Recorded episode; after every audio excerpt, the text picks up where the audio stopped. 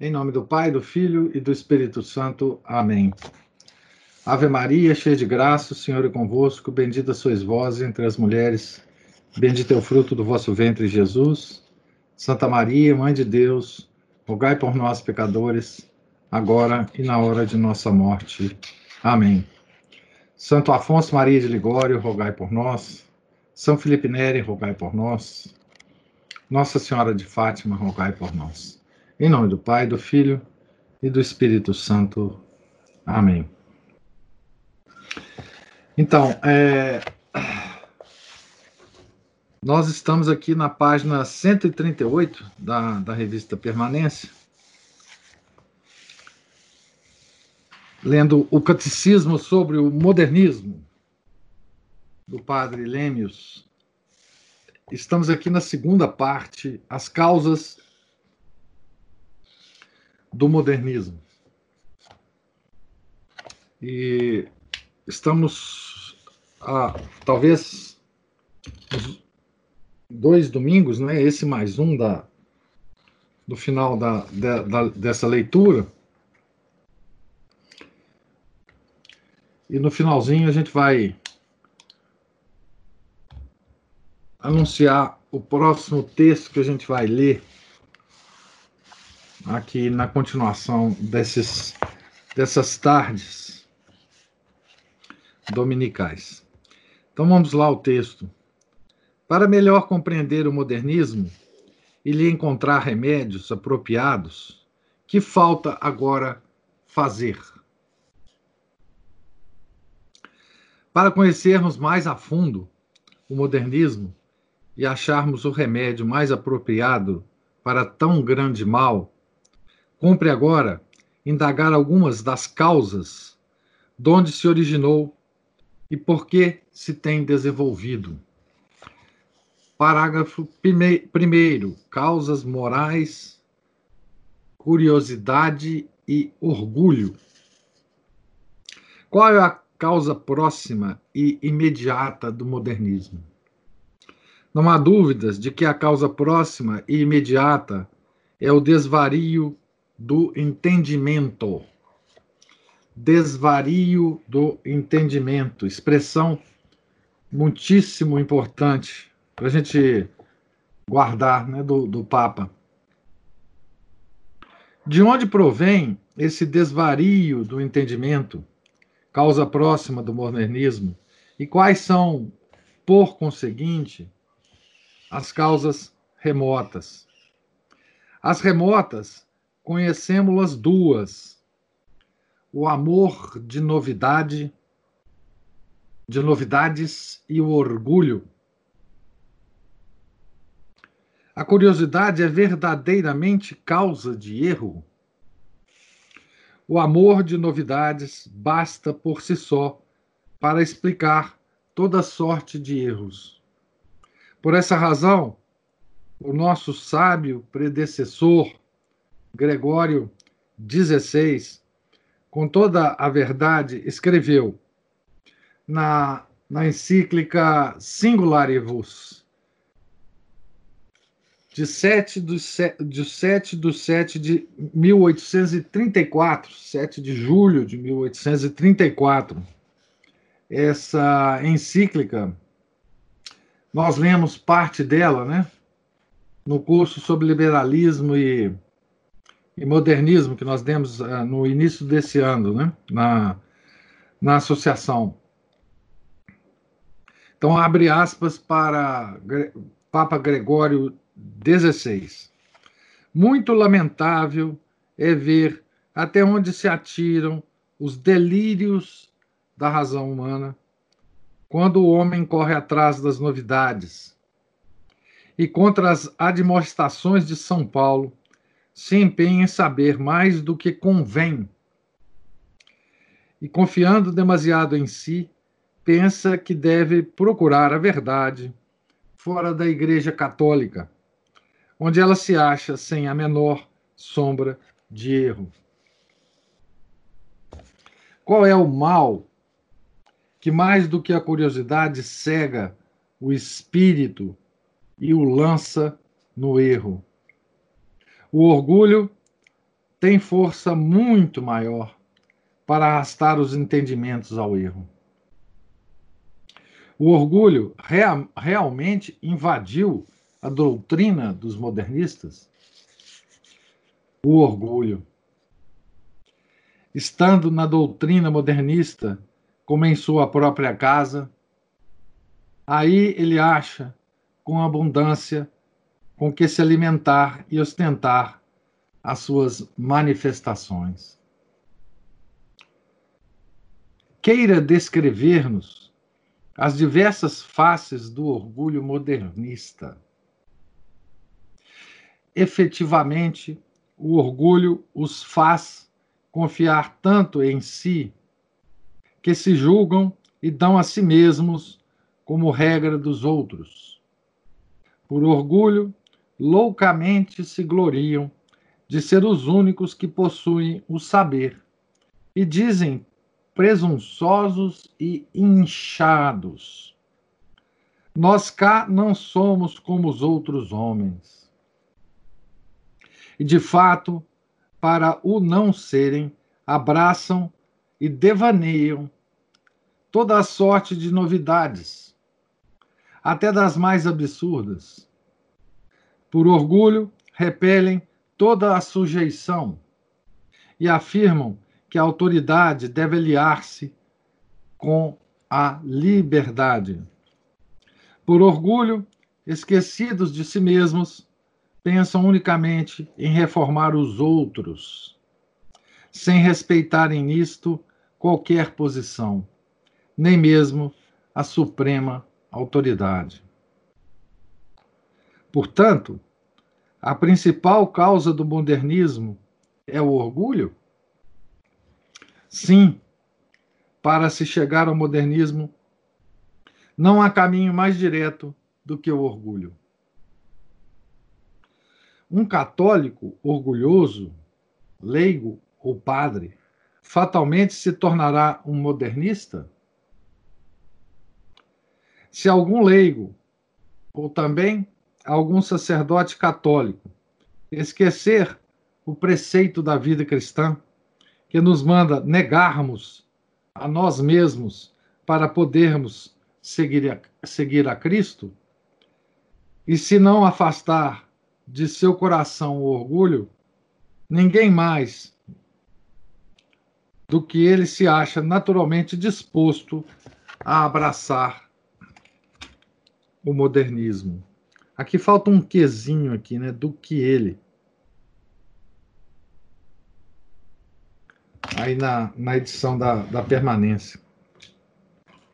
Então, gente, o que, que o, o Papa está falando aqui é importantíssimo é, num aspecto que nos toca pessoalmente na nossa vida. E está tá contido, uh, esse, essa advertência do Papa está contigo, tá contido aqui no desvario do entendimento. Hoje essa doença ela ela infecta a todos nós, né? É, no, no, mundo moderno e, sobretudo, na, na atual situação nossa no Brasil, e, e, curiosamente afeta os melhores entre nós, né? Existe uma, digamos assim, uma febre entre, sobretudo entre os católicos ditos, né, tradicionais, esses que começam a ir uh, à missa antiga, é, que, que se interessam pelo pela crise da igreja, que, que está inserido no meio é, que já que já não tem tanta resistência não é, a, aos, aos, aos tradicionais, a, a, a, a, igreja de sempre, né, digamos assim, existe uma, uma certa noção é, que, que, que foi espalhada há algum tempo, por várias pessoas até, é que ah, é fundamental que nós tenhamos uma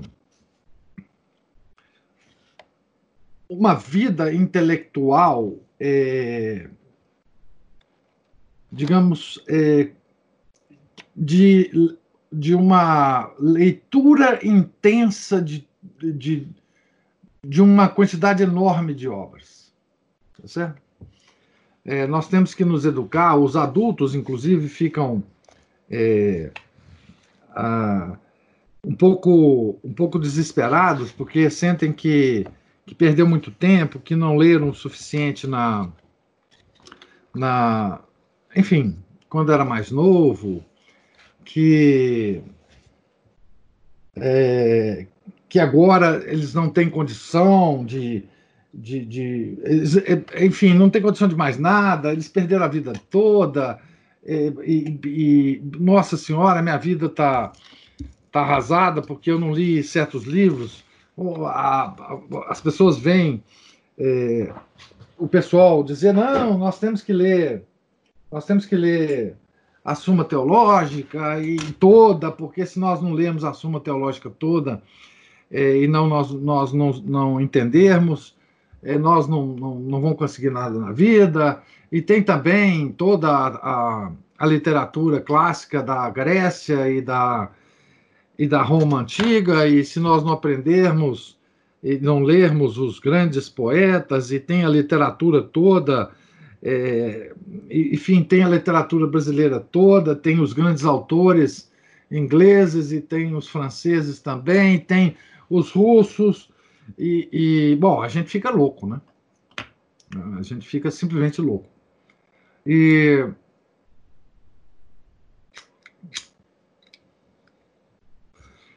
esse é o desvario do entendimento, tá? Porque nós católicos, é, primeiro, né? Nosso Senhor nunca falou assim.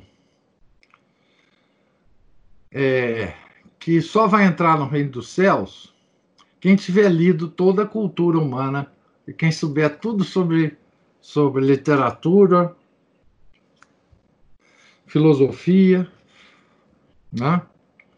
Aliás, uma das coisas mais interessantes que há contra a Igreja Católica dos protestantes é uma das mentiras né, mais interessantes é, é que a igreja foi sempre é, inimiga da Bíblia.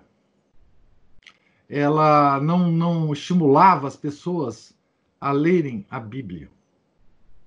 Né? É, e uma, uma, uma pequena mostra atual desse estado de de tensão que, que vivem os católicos, principalmente os, digamos, os mais ligados ou, ou tendentes, inclinados à tradição, é essa fúria de leitura, né? Essa fúria de leitura, né? Uh, uma vez eu estava saindo da missa, ah, isso pode ser um ano atrás, duas pessoas se aproximaram de mim. Uma eu conhecia, agora nem mais lembro quem é. E a outra eu nunca tinha visto. E tinha jovens, muito jovens, essas pessoas. Elas se aproximaram de mim. E a pessoa que eu conhecia, um pouco para implicar o rapaz que estava com ele, porque provavelmente sabia a resposta que eu ia dar, é, me perguntou assim: professor Anguete, o que, que o senhor acha mais importante? É, acho que a pergunta foi assim: ler a Bíblia ou o catecismo? Eu falei, uai, é claro que é o catecismo. A Bíblia a gente não precisa ler, teoricamente. Não é? Aí o rapaz que estava com ele, ele ficou oriçado. Como assim? O que? Bíblia? Escrito, isso aqui, tal, os livros sagrados. Falei, olha, a igreja não fala nada da obrigação da gente ler a Bíblia. Ela aconselha, é óbvio. Mas assim, tudo que tem na Bíblia que é importante para os fiéis saberem e meditarem, eles encontram na missa. Se fosse assim, quem não não não não soubesse ler, não soubesse ler, o analfabeto, esse estaria no inferno diretamente. Deus nunca falou isso. Deus nunca, nunca, nunca exigiu de nós, tá certo? Uma erudição grande. É bom ler a Bíblia? Claro que é bom ler a Bíblia. É difícil? Muito. O texto da Bíblia é, é muito, muito é, obscuro. É muito duro. É muito pouco prazeroso. Tá certo? Por isso que na missa nós temos os textos das Sagradas Escrituras, que são explicadas normalmente nas, homilias. Para ler a Bíblia, a gente precisa de um comentário exegético muito bom. Tá certo? Então, só para vocês terem uma ideia desse desvario do entendimento. Desvario do entendimento. O Papa aqui é, é muito preciso nessa, nessa indicação. Deixa eu ler aqui o que, que o pessoal está falando. Leandro, é tanta confusão que as pessoas pensam encontrar uma segurança nessa compulsão pela vida intelectual. Sim, a falta de autoridades eclesiásticas para nos educar os torna loucos. Eu, pobre de mim, padeço disso em certo grau, mas pelo menos tenho consciência de que isso é um mal.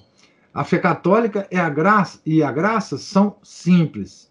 Entendimento disso é libertador no correto sentido. Exatamente, Leandro. O Felipe fala que desse mal, fúria de leitura, eu ainda não sofro. Graças a Deus. Então, veja bem. É, há, inclusive, é, nesses livros que estão sendo traduzidos sobre vida intelectual, aliás, uma coisa incrível, né? É, como que, que, que essa fúria atingiu inclusive as editoras que traduzem livros sobre vida intelectual assim aos mangotes, né? E mas muitos deles, os, os bons, né, são, aliás, todos que eu conheço têm aspectos muito bons. Não, uh, alguns aspectos uh, meio esquisitos, mas enfim, na maioria bons. Mas muitos deles, é, uma das, das da, dos conselhos é ler pouco é ler pouco, não é ler muito. Tá certo? É ler pouco. Porque não adianta você ler muito. Não adianta. Ah, bom, adianta para muitas coisas. Você pode ficar famoso, o pessoal pode achar que você um, um grande intelectual. Tem várias vantagens, digamos assim, externas. É, você pode contar caso de, de, de coisas assim estratosféricas, o pessoal fica, nossa, esse, esse cara é muito bom, tá certo? Mas o que, que adianta disso, isso se você não sabe o catecismo? Né? O que, que adianta isso se você não sabe o catecismo? Não, é, não adianta nada. Então, esse desvario do entendimento ele hoje se. Ah, por exemplo, tem uma regra, uma regra que o, o, o professor Olavo de Carvalho é, falava há muito, muitos anos atrás, quando eu conhecia, uns 15, 20 anos atrás, que dizia assim: é, o cara tem que ler na área que ele, que ele de especialidade dele, pelo menos 80 livros por ano. Isso é doidura. Isso é um certo exagero é, do, do, do, Olavo. Quem não, não entendeu isso como exagero é, enfim, é também doido, tá certo? É, outras coisas que se fala, né?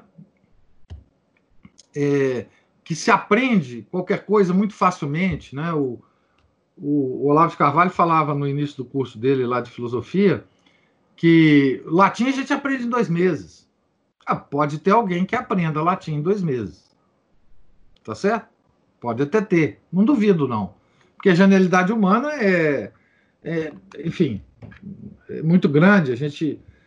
Né, o Mozart compunha a sinfonia aos cinco anos de idade. Enfim, pode, pode ter alguém que.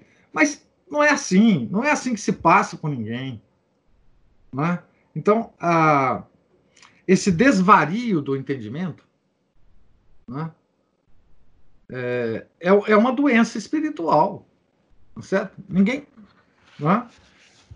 e, e, e muito provavelmente um, um, um desvario é, é, moral também, né? Como ele está dizendo aqui, né?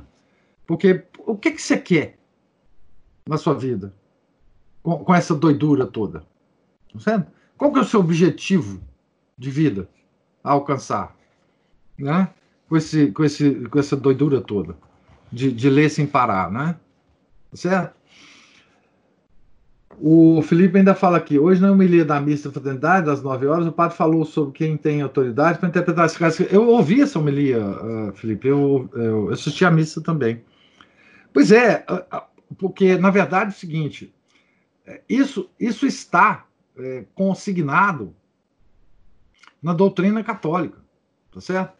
Ah, por, por isso é que eu, que, eu, que eu digo o seguinte, quem, vai, quem comprar uma Bíblia hoje certo? Para se dedicar à leitura, tem que comprar, ou ela contém, ou ele tem que comprar um, um, um comentário bíblico importante, que, que, que, vale a pena.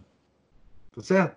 Não há como você ler a Bíblia, não há, não há, não há como você ler a Bíblia sem uma exégese católica é, consistente. Tá certo?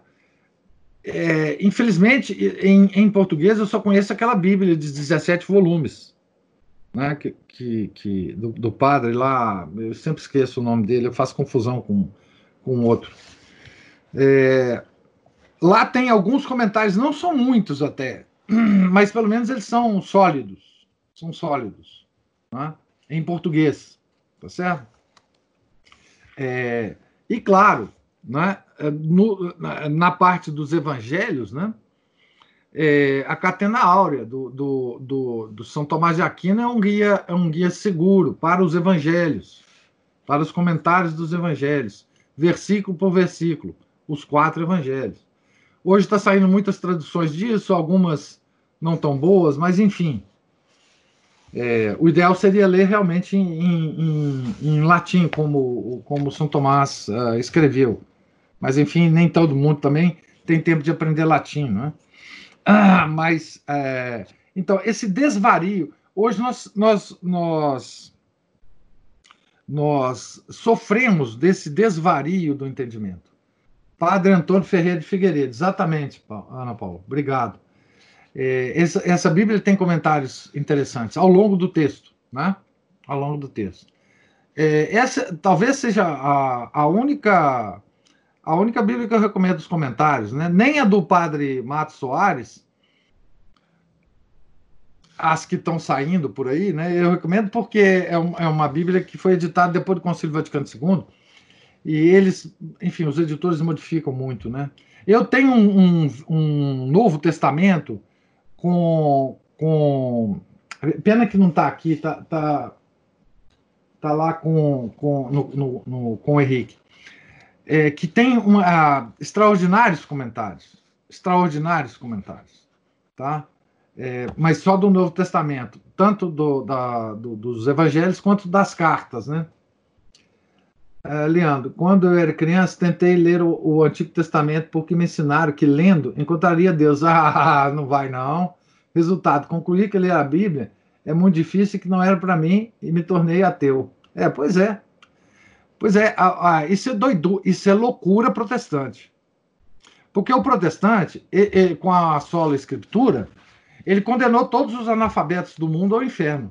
Porque quem não consegue ler a Bíblia tá, tá no inferno, porque, enfim, né, não vai poder. É... Então, é... E, e é por isso que tantos santos, gente, eh, se deram ao trabalho de fazer comentários das, das leituras das missas. Né? Eu estou aqui com um livro de, de, dos sermões do, do Santo Antônio, tem os, os extraordinários sermões de, de do, do, de, de, de, do padre Antônio Vieira. Você vê como é que, que se pode tirar uma. uma... Aliás, recomendo para vocês é... assistirem ao sermão de hoje da missa da Fraternidade de São Paulo, ele fala muito sobre isso também, de uma maneira muito interessante. Então, Santo Agostinho tem trabalho sobre isso, né?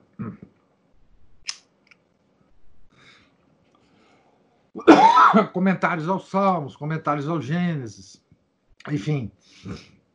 É, São Tomás comentou todos os livros da Bíblia, né? Mas eu pergunto, é mais importante ler esses comentários todos, a Bíblia inteira, etc., do que o catecismo? Claro que não. Tem que ler missa de hoje da Fraternidade, isso. Da Fraternidade é, em São Paulo. A missa de hoje. Passa lá só até o, a, a, o sermão é, e, vejam, e vejam lá o, o sermão é, dele, que é muito bom. Do padre. Tá certo? Não sei o nome do padre. É... Então, voltando aqui, é só o que eu queria pontuar bem esse desvario do entendimento. É um, é um desequilíbrio do intelecto, da nossa inteligência, né? Que é uma das, das partes superiores da nossa alma, né? Inteligência e vontade, né? Então, é,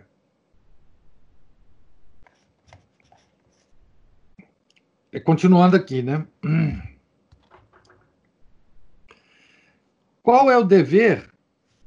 Deixa eu ver se eu já li isso aqui. É, já. Qual é o dever que se impõe, por conseguinte, aos bispos no que se refere aos padres orgulhosos? Isso em 1907, hein, gente? Por favor.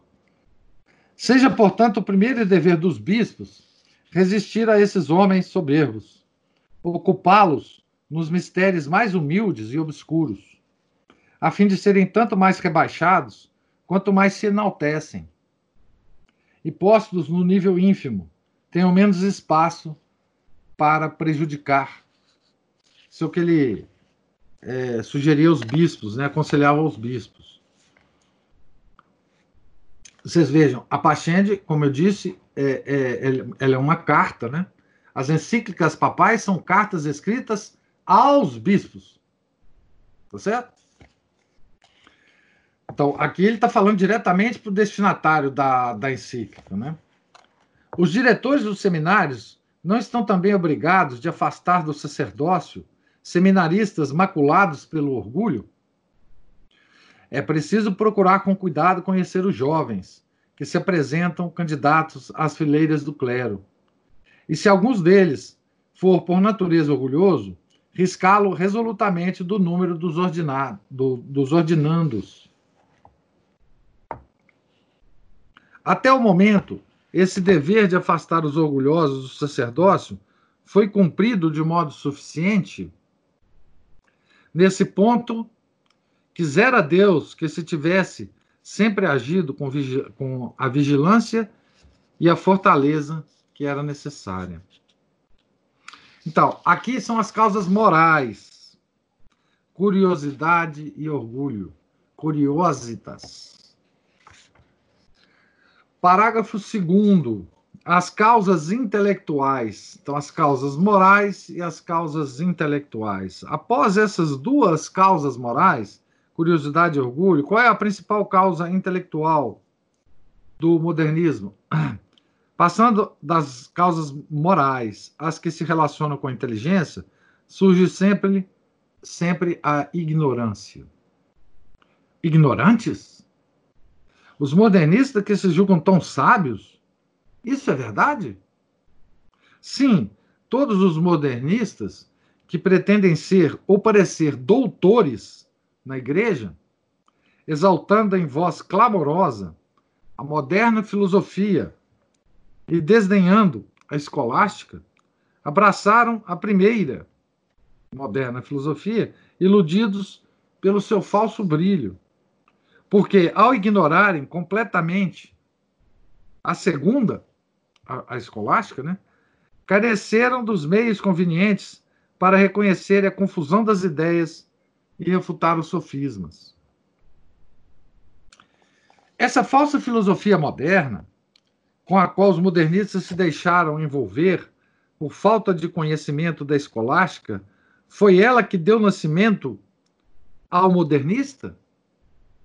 Sim. É, pois, da aliança da falsa filosofia com a fé que surgiu o seu sistema, formado de tantos e tamanhos erros. Então, as causas intelectuais é, é, é, são exatamente o afastamento da filosofia escolástica e a aproximação da, da filosofia moderna. Deixa eu ver o que, que o, o Vivas fala aqui. Tem uma frase do Lewis, no livro Cristianismo Puro e Simples, que ele rebate pessoas jocosas que tentam ridicularizar a esperança cristã de um céu. Ele escreve: A resposta para essa gente é dizer-lhes que, se não têm capacidade para entender livros escritos para adultos, não deveriam falar deles. Desde que eu li isso, dois anos atrás, abandonei a ideia de ler a Bíblia sem antes estudar o catecismo. É, exatamente isso, né? Ah, gente, quem está fazendo o curso do, do, sobre Santo Agostinho, com o professor Eduardo, tem uma coisa, tem uma, tem uma, tem uma característica da vida de Santo Agostinho, antes dele, dele se converter, porque ele foi criado uh, e, e, se instruiu, né? O, o Santo Agostinho era altamente instruído, né? Na alta literatura grega e latina. Né? Então, ele estava acostumado, ele estava embevecido, ele estava imbuído, ele estava encharcado né, daquela literatura maravilhosa, da literatura grega e latina, né? de Virgílio, né, de Ovídio, de Cícero, tá certo? Que eram literaturas, e são até hoje, literaturas é, altamente deleitosas, né? a, a pessoa tem uma impressão assim, a, a, essa literatura causa uma impressão de grandeza, uma coisa assim extraordinária, né? A genialidade desse pessoal. Quando ele foi ler a Bíblia, ele falou: gente, isso aqui não pode ser, não pode ser esse negócio. Esse negócio aqui não tem nenhuma beleza literária. Isso aqui parece é, é, escrito. Enfim, ele, ele, ele detestou a leitura da Bíblia justamente porque ela não tem, ela não é adornada por nenhuma beleza literária. Certo? Deus, ao escrever esse livro, a Bíblia, ele quis que ele fosse assim, sem adornos nenhum. Tá certo? É, porque a palavra de Deus não precisa de adornos ele quer atrair para ele pessoas que não são é, esteticamente afetadas. Tá certo? Que não procuram deleites é, sensuais, nem mesmo deleites intelectuais. Pessoas que já ultrapassaram esse, essa coisa. Não é? Porque o deleite que Deus quer que nós sintamos nele é completamente diferente e infinitamente superior a esses deleites é, que nós sentimos intelectuais por, por, por, ler um belo por ler um belo texto, por, por ler uma obra maviosa, etc, etc. Então, Santo Agostinho sentiu isso ao ler a Bíblia, que aquilo ali não, não, é, era um negócio realmente que ele teve repulsa da Bíblia né? antes de se converter. Depois ele foi um grande comentador da Bíblia. Né?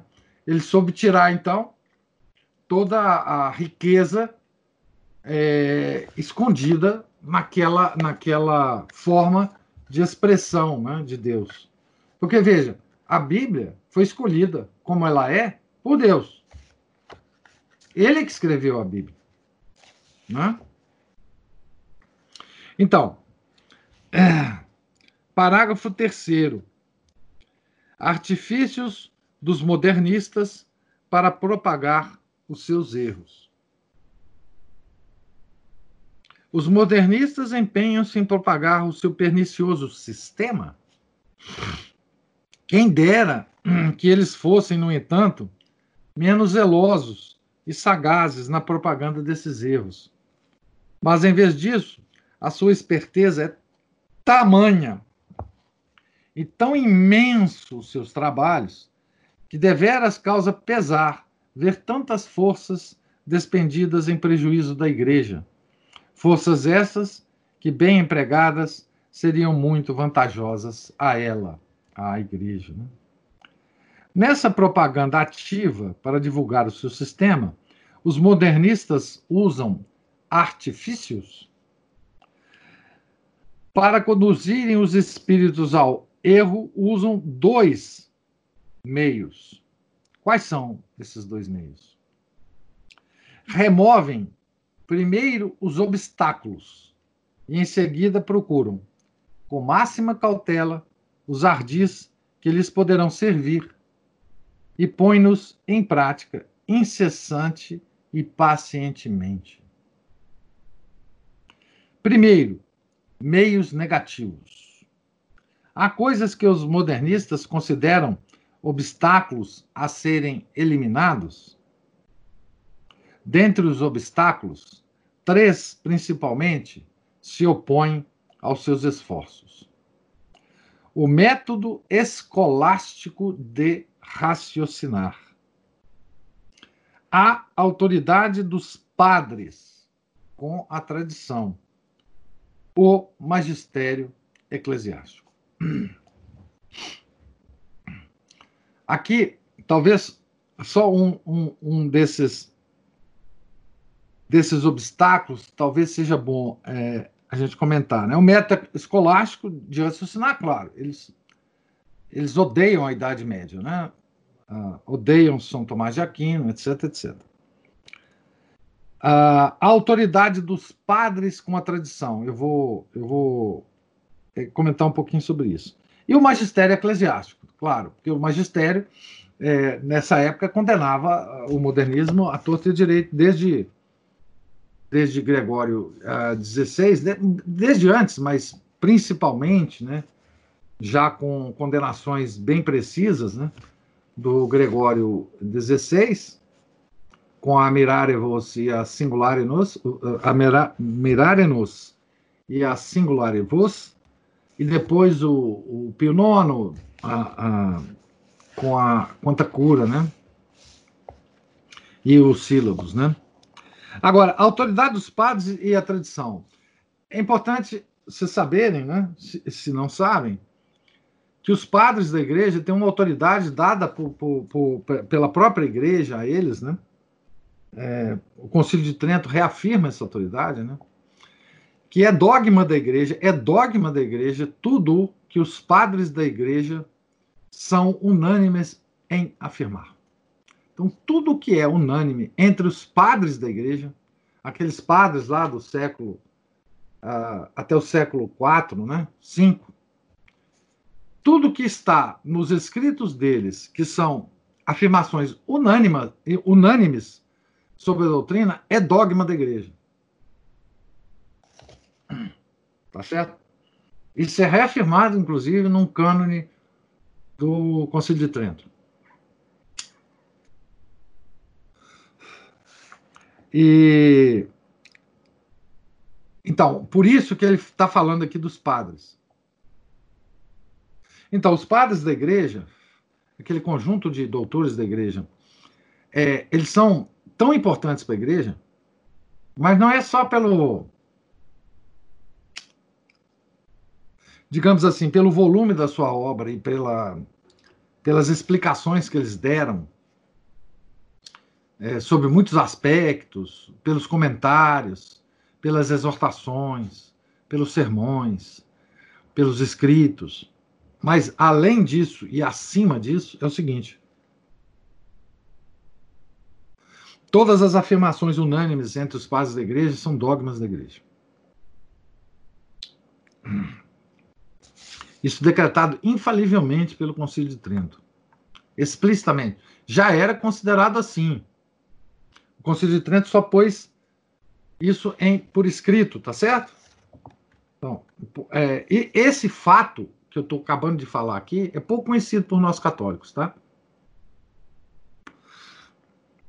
mas é assim.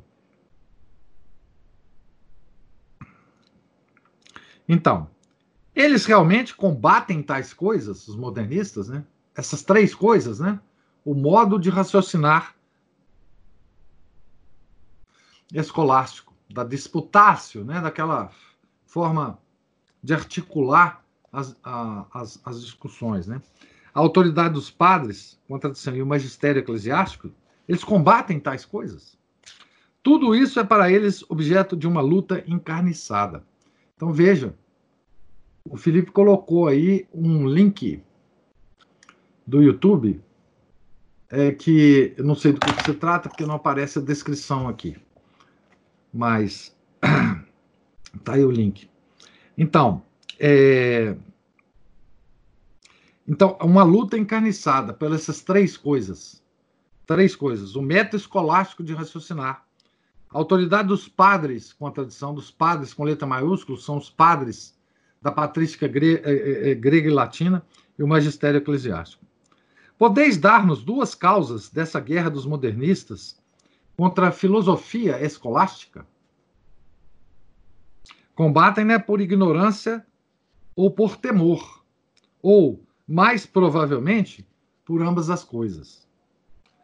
O desgosto e o ódio do método escolástico acompanham o modernismo? É certo que neles a mania da novidade se acha aliada com o ódio à escolástica.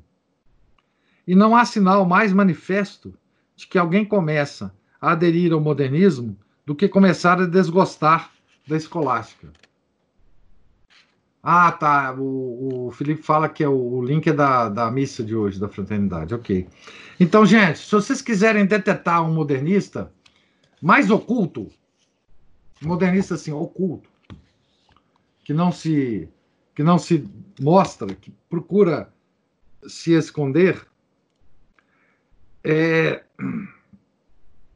é detectando uma repugnância, um ódio, um desprezo, um comentário assim é, de rebaixamento, né, da escolástica, tá?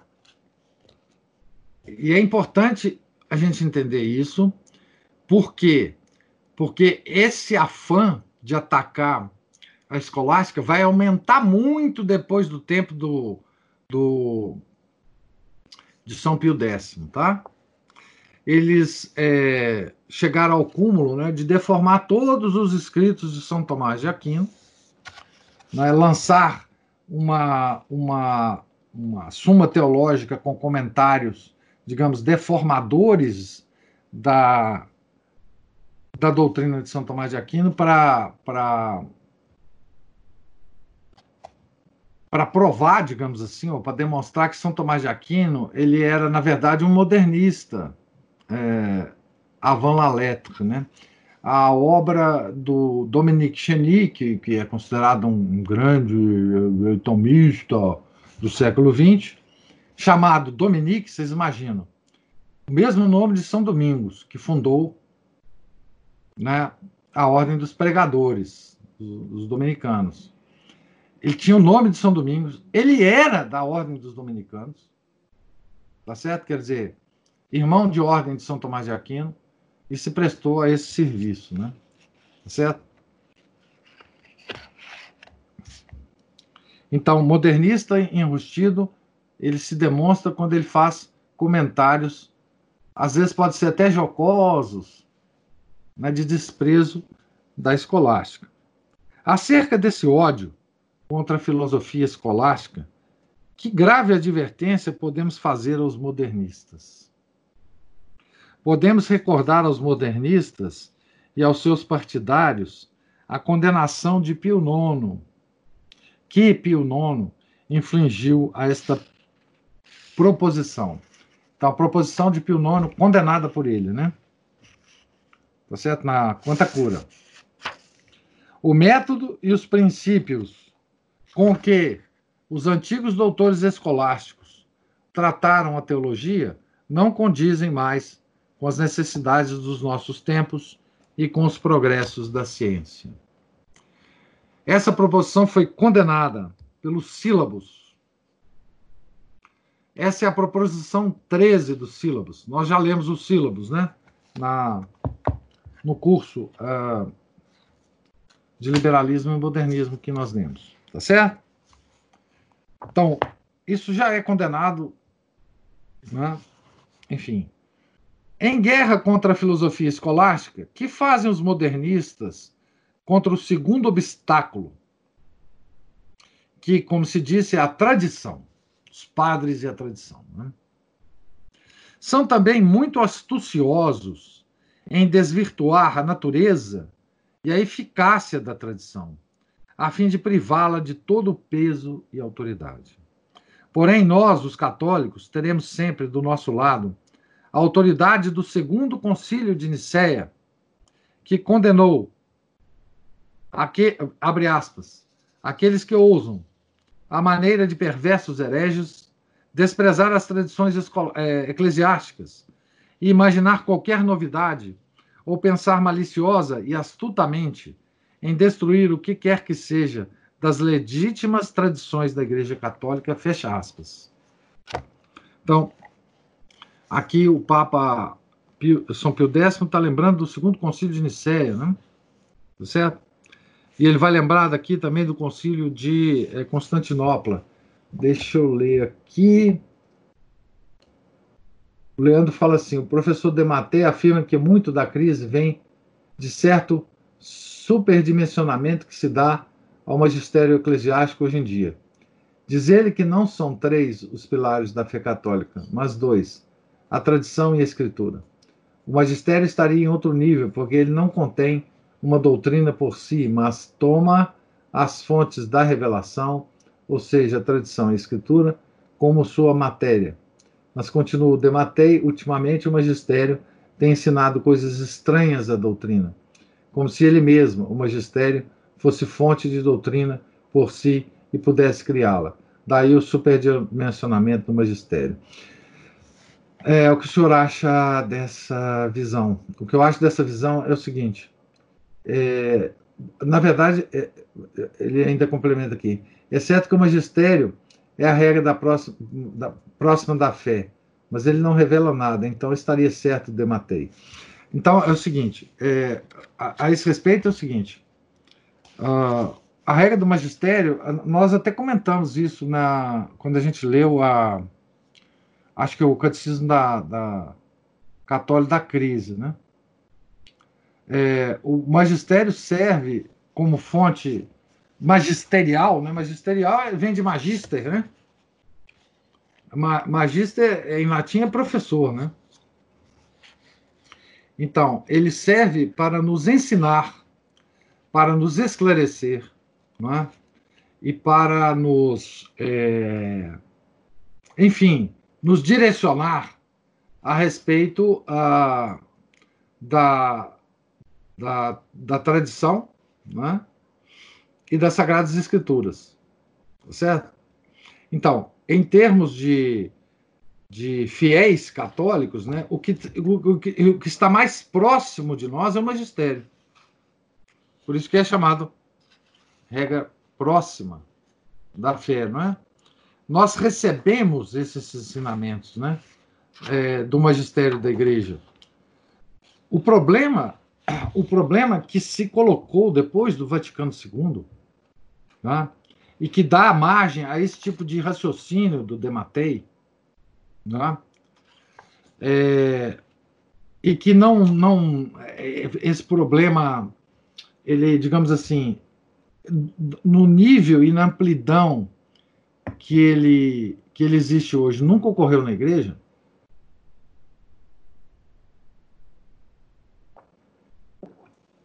É que hoje o magistério da igreja nos ensina coisas contra a tradição e as sagradas escrituras. Isso nunca houve. Por exemplo, a gente fala muito dos padres é, eu já não sei mais. Ah, não, estou aqui. A gente fala muito dos padres, da, da, dos papas, por exemplo, renascentistas, né? É, devassos, tinha várias mulheres, vários filhos, várias não sei das quantas. Era uma jogatina enorme em Roma, os cardeais todos nas mesas dos jogos, é, perdendo fortunas nas mesas dos jogos, fortunas que eram da igreja, né?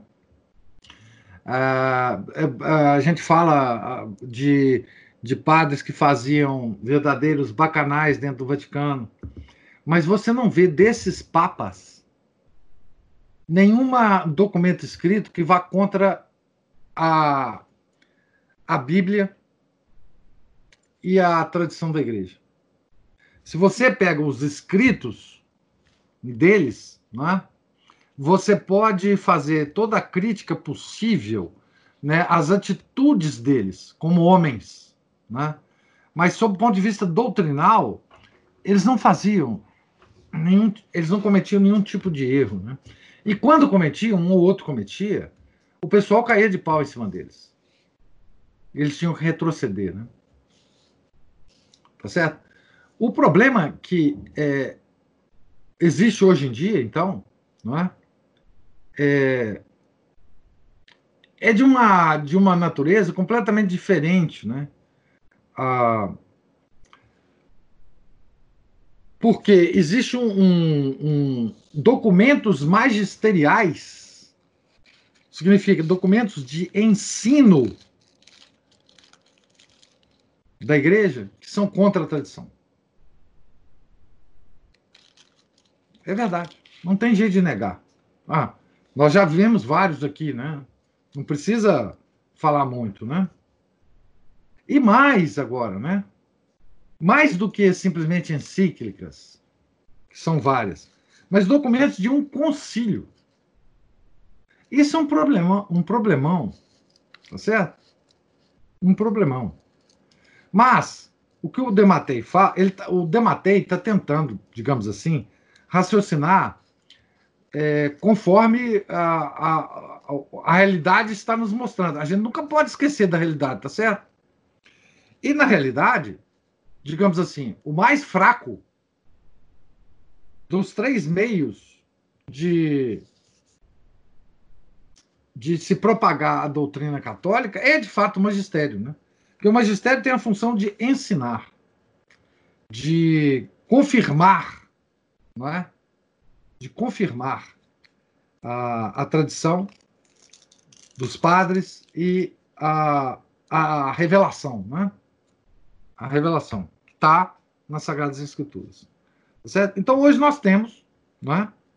um magistério que não ensina as verdades da tradição e nem da revelação. É esse o problema que nós temos hoje. Tá certo? E nós temos que recorrer a quê? Aos magistérios anteriores. Os magistérios anteriores. Tá certo? Agora, o que, que ele fala de superdimensionamento? Tá certo? O que ele fala do superdimensionamento aí tem um aspecto interessante também, que é o seguinte: os modernistas é que tendem a fazer com que o magistério esteja acima da tradição e da revelação.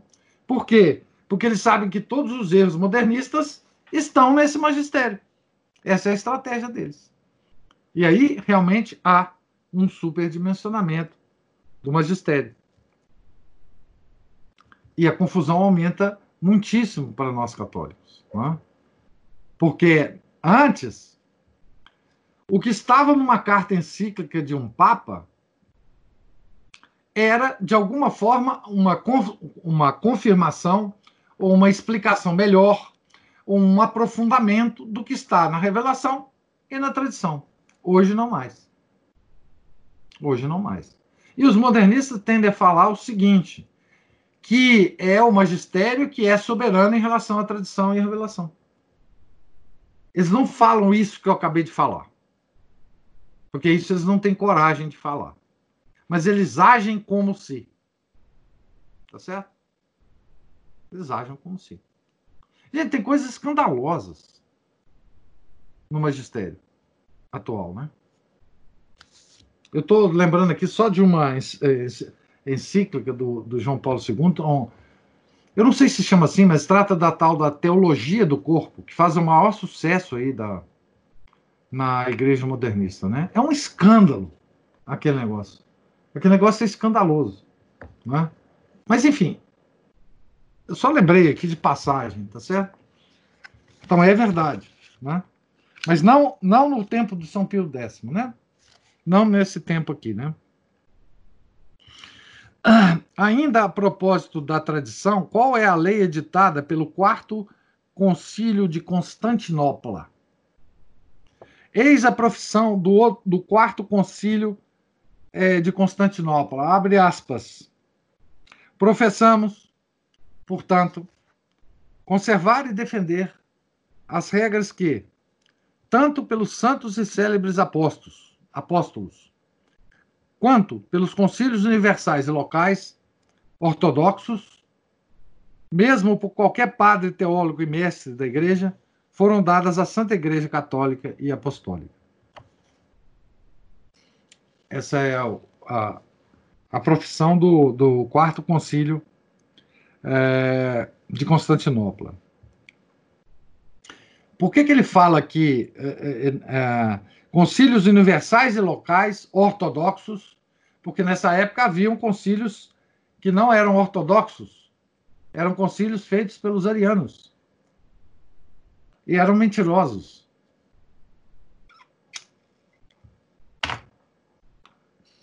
E essas declarações desses concílios depois foram é, corrigidas ou deletadas da doutrina da igreja em concílios posteriores.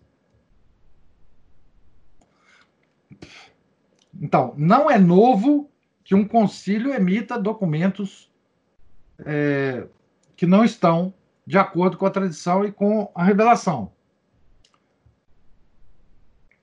Isso já houve. Tá certo? Bom, quem está acompanhando comigo a, a história da igreja, nós já descrevemos vários concílios assim, feitos pelos arianos, né? Que inclusive eles, eles, eles evitavam ou, ou proibiam que os, os ortodoxos participassem desse, desses concílios, né? Para que as decisões deles fossem unânimes. Tá certo?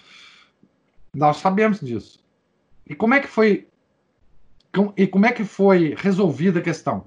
Concílios posteriores resolveram as questões. E é por isso que eu falo que a questão do Concílio Vaticano II, eu não, né? seguindo a, a opinião dos grandes teólogos, né? A questão do Concílio Vaticano II só poderá ser resolvida por concílios posteriores. Não tem jeito. Nenhum fiel ou grupo de fiéis ou grupos de leigos católicos vão conseguir resolver as questões da igreja. Tá certo? Então, não precisam se animar aí que nós vamos resolver essas questões, tá? Da igreja. Não se animem. Não fiquem animadinhos aí, não, tá? E hoje há até grupos católicos que se acham é, com poderes para resolver né, o, as questões todas da igreja. Né? Os sede vacantistas são, são um grupo assim, né? Eles, eles se acham no, no poder de, de definir que os papas não são papas, né? Então, enfim. Mas no, nós não resolveremos esses problemas, viu? É, pode, pode ser daqui a não sei quantas gerações. Né? O que nós podemos fazer como leigos é nos proteger contra os erros. Né? Assim, todo o nosso estudo que nós estamos fazendo aqui, é? em todos os aspectos dos nossos estudos na associação, eles objetivam é? nos proteger desses erros, que nós não caiamos neles. Agora, como corrigir isto para toda a cristandade? Ah, aí não está na nossa mão, meu caso. Meus casos não está na nossa mão. Pode tirar o cavalinho da chuva, né? A Camila, sempre pensei isso. Vai precisar de um outro concílio, ou de vários, tá? Pode ser que não seja um, mas vários. Mas, enfim, Deus está no, no, comando das coisas, Nosso Senhor, enfim, está sabendo de tudo que está ocorrendo e nós estamos abandonados nas mãos de Deus, como sempre, né? Devemos estar, né? Certo? Não só nas questões pessoais da nossa vida, como nas questões da igreja. É, muito mais ainda pelas questões da igreja, né? É, a cabeça do corpo místico da igreja é Nosso Senhor. Enfim.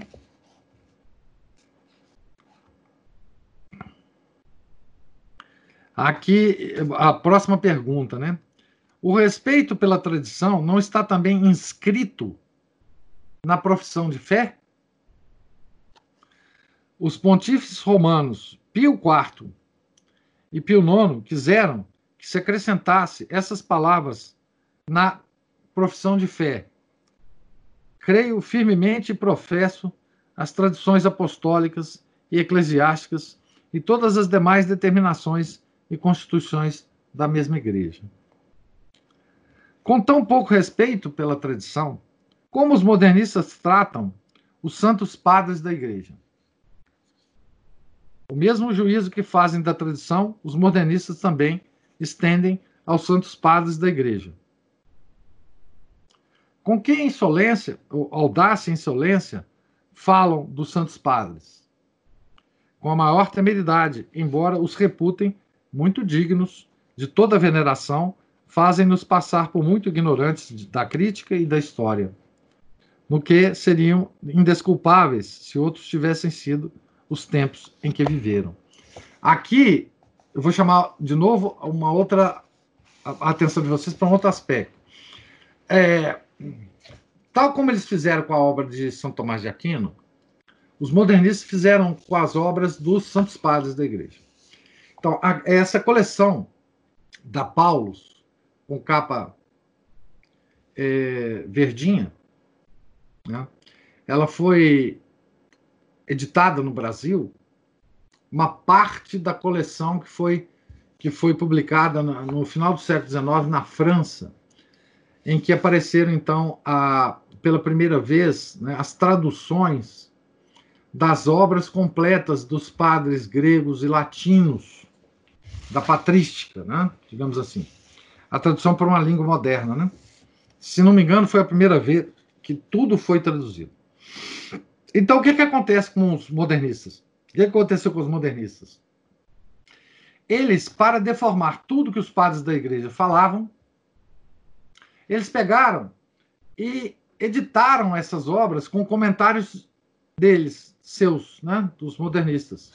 Então, essa coleção, por exemplo, da Paulus, ela é recheada de comentários de desprezo, de, de para nos mostrar que os padres eram ignorantes, não porque eles eram ignorantes por culpa. É porque, coitados, eles não sabiam da ciência que nós sabemos hoje, né? Eles não vivem no século, enfim, 20, 21, como nós vivemos. Né? Eles dão importância aos escritos dos pais da igreja para deformá-la, para deformá-los. Da mesma forma que dão importância a São Tomás de Aquino para deformá-lo. Tá? Então, toda essa coleção é, verdinha eu sempre falo para as pessoas: comprem, leiam a obra do padre e não leiam nem nota de pé de página, nem introdução, nem comentário posterior. Tá certo? É isso que nós devemos fazer, né? Em guerra contra a filosofia escolástica e a tradição, qual é o terceiro obstáculo que os modernistas buscam eliminar? põe, finalmente, todo o empenho em diminuir e enfraquecer o magistério eclesiástico. Como procedem contra o magistério eclesiástico?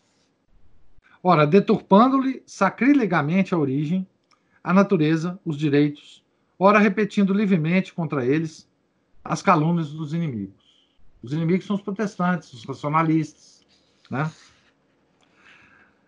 Agora, veja bem como é que foi interessante a mudança dos modernistas, né?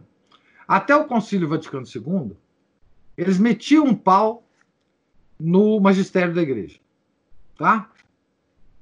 Metiam um pau nas encíclicas papais. De repente, como num passe de mágica, depois do Concílio Vaticano II, eles começaram a louvar o magistério da igreja como a única regra da fé. É a isso que o, o, o, o Dematei fala. Né? Eles metiam um pau no magistério, depois que o magistério se tornou modernista, eles agora querem que tudo que esteja no, no magistério seja a regra total e completa da fé. Tá?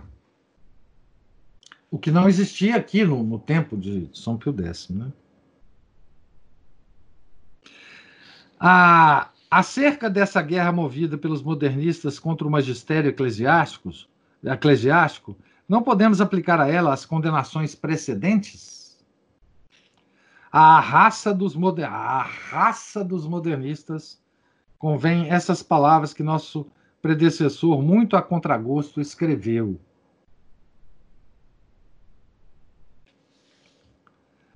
Abre aspas. Para atirarem sobre a mística esposa de Jesus Cristo, que é verdadeira luz, o desprezo e o ódio, os filhos das trevas adotaram o costume de deprimi-la em público, com uma incessata calúnia, e trocando a noção das coisas e das palavras, de chamá-la amiga do obscurantismo, sustentáculo da ignorância, inimiga da luz, da ciência e do progresso. Fecha aspas. Isto aqui eu não sei de quem que é, porque tem a seguinte citação aqui, é moto próprio, ah, de Leão 13. Moto próprio Ut Mystican, de 14 de 3 de 1891. Nessa época reinava Leão XIII. Né? Se essa é a atitude dos modernistas contra a igreja, qual é a sua, a sua atitude no tocante aos católicos que a defendem? Em vista disso, não é para admirar que os católicos, dedicados defensores da igreja, sejam alvo do ódio mais desenfreado dos modernistas. Esse ódio dos modernistas aos católicos dedicados, defensores da igreja, nós temos isso até hoje. Né? Os modernistas odeiam a missa antiga. Os modernistas odeiam a fraternidade de São Pio X. Odeiam até as outras fraternidades que existem que celebram a missa antiga. Né? Os bispos odeiam, odeiam a tradição. Né? Isso já é uma característica modernista de muito tempo. Né?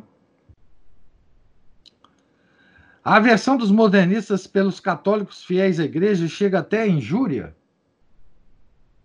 Não há injúria que eles não atirem em rosto. Né? Recentemente eu vi um vídeo né, do nosso bispo, Dom Valmor, falando sobre, sobre nós, né, os tradicionais. Né. Eu, para dizer bem a verdade, eu vi aquele vídeo muito rápido, nem guardei as palavras do Dom Valmor.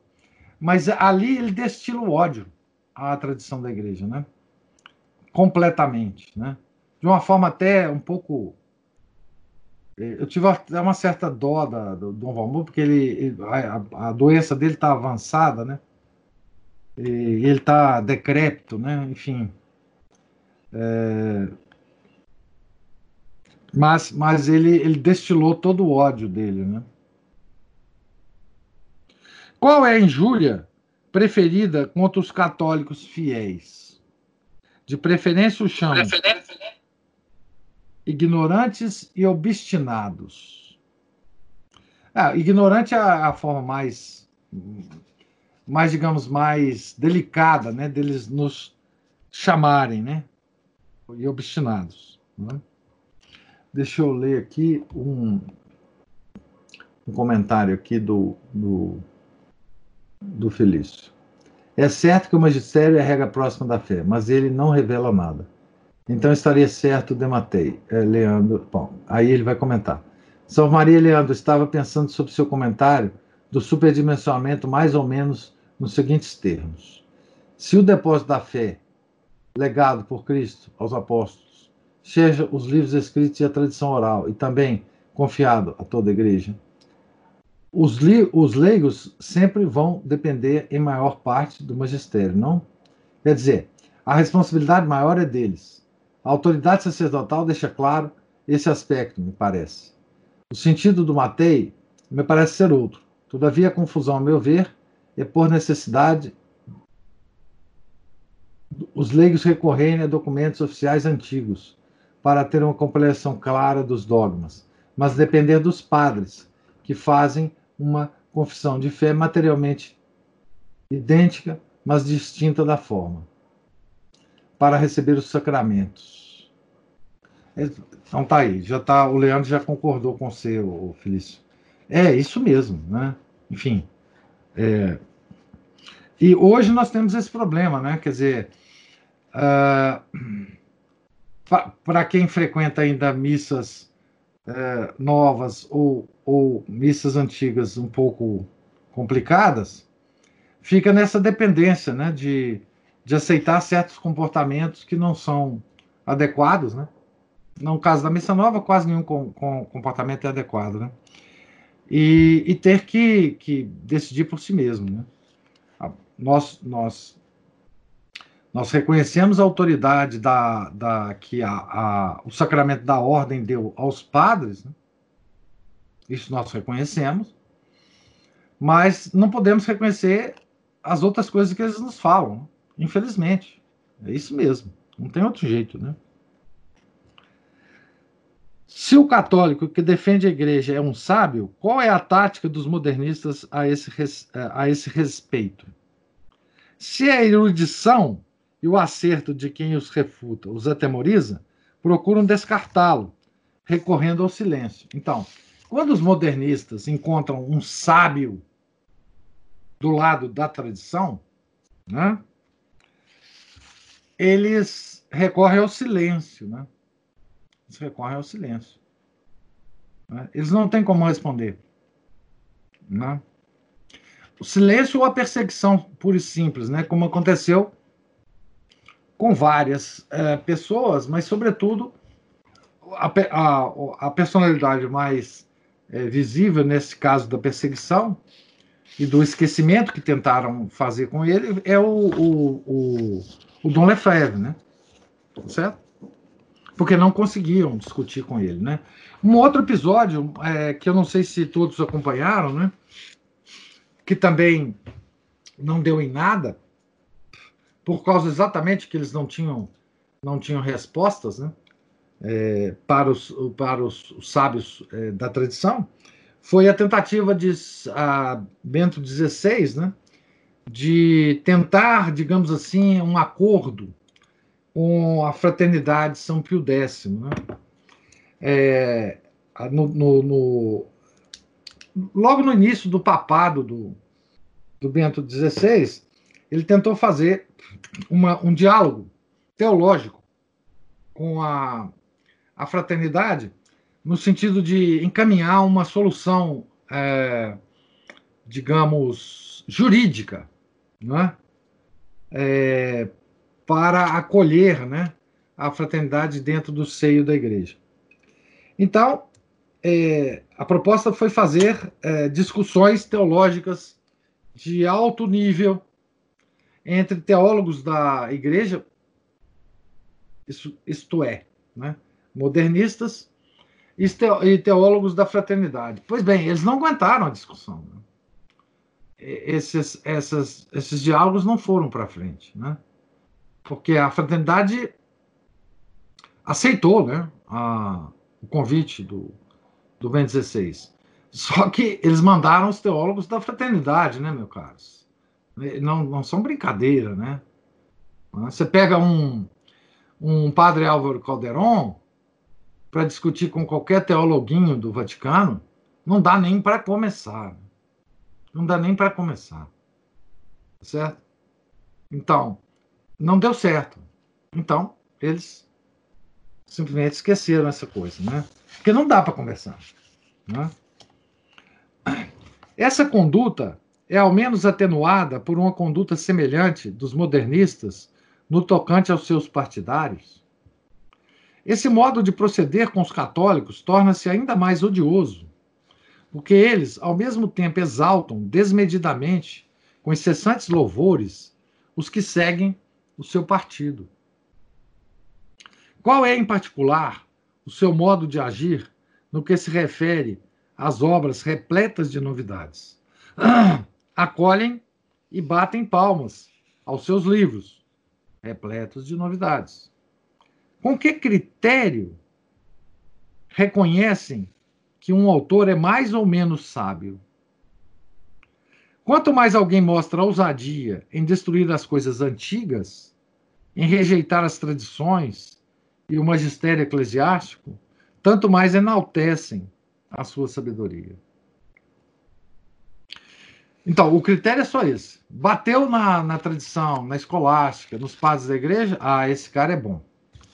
Se um modernista é condenado pela igreja, os seus pares terão ainda a audácia de apoiá-lo? Por fim, aquilo que causa horror a todo espírito correto, o modernista não só elogia de forma pública e exaltada, mas venera como Marte quem quer que por acaso for condenado pela igreja. Isso aconteceu com com todos os condenados do século XIX, né? E depois é, no início do século XX os, os, os excomungados, né? Os excomungados. Passaram a ser venerados, né? Pelos modernistas. Tem documentos, tem, tem falas, tem. Né?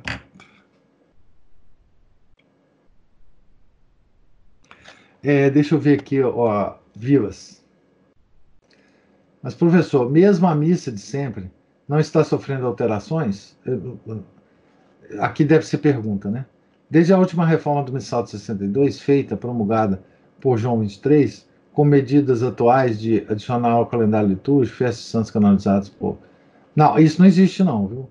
Um esforço de unificar calendários, ao que parece, parece que, independentemente da forma do rito, mesmo no meio tradicional, está ficando cada vez mais difícil para os leigos. Não, é o seguinte: é isso aqui o missal é o de 62, né? O último missal. Né? Tá certo? A unificação do, dos calendários também não, não, não, não, não se deu. Agora, o que você fala aqui é muito interessante, porque é o seguinte, eu já expliquei isso aqui. É o seguinte, é, quando Bento XVI, tá certo? Quando ele promulgou o moto próprio, é, Sumorum Pontificum, é, liberando, digamos assim, porque ela não estava nunca proibida, mas liberando a missa a antiga. Ele fez isso por várias razões, tá? Eu vou falar duas razões aqui, uma de cunho muito pessoal dele, do Ben 16, que é o seguinte: ele é de fato um, um indivíduo que é, admira muito a missa antiga. Na época, apareceu até é, uma expressão assim: o, o Bento XVI era tradicional em termos litúrgicos e modernistas em termos de doutrina. Isso é uma doidura, mas descreve bem o fato. Né? Ele gostava da missa antiga. Né? Ele, ele, enfim, ele tinha uma, uma certa, uma certa apreciação, não sei de que nível, porque aí entra na subjetividade dele, mas estética, cultural, intelectual, enfim, por aí. Mas existia uma outra, uma outra que depois foi sendo desvendado ao longo do tempo. Muitos comentadores é, se debruçaram sobre essa, essa, esse, esse motivo do, do BN16, que foi o seguinte: a estratégia dele, como ele é seguidor fiel de Hegel. A estratégia dele era assim: a missa nova é a tese, a missa antiga era, é a antítese.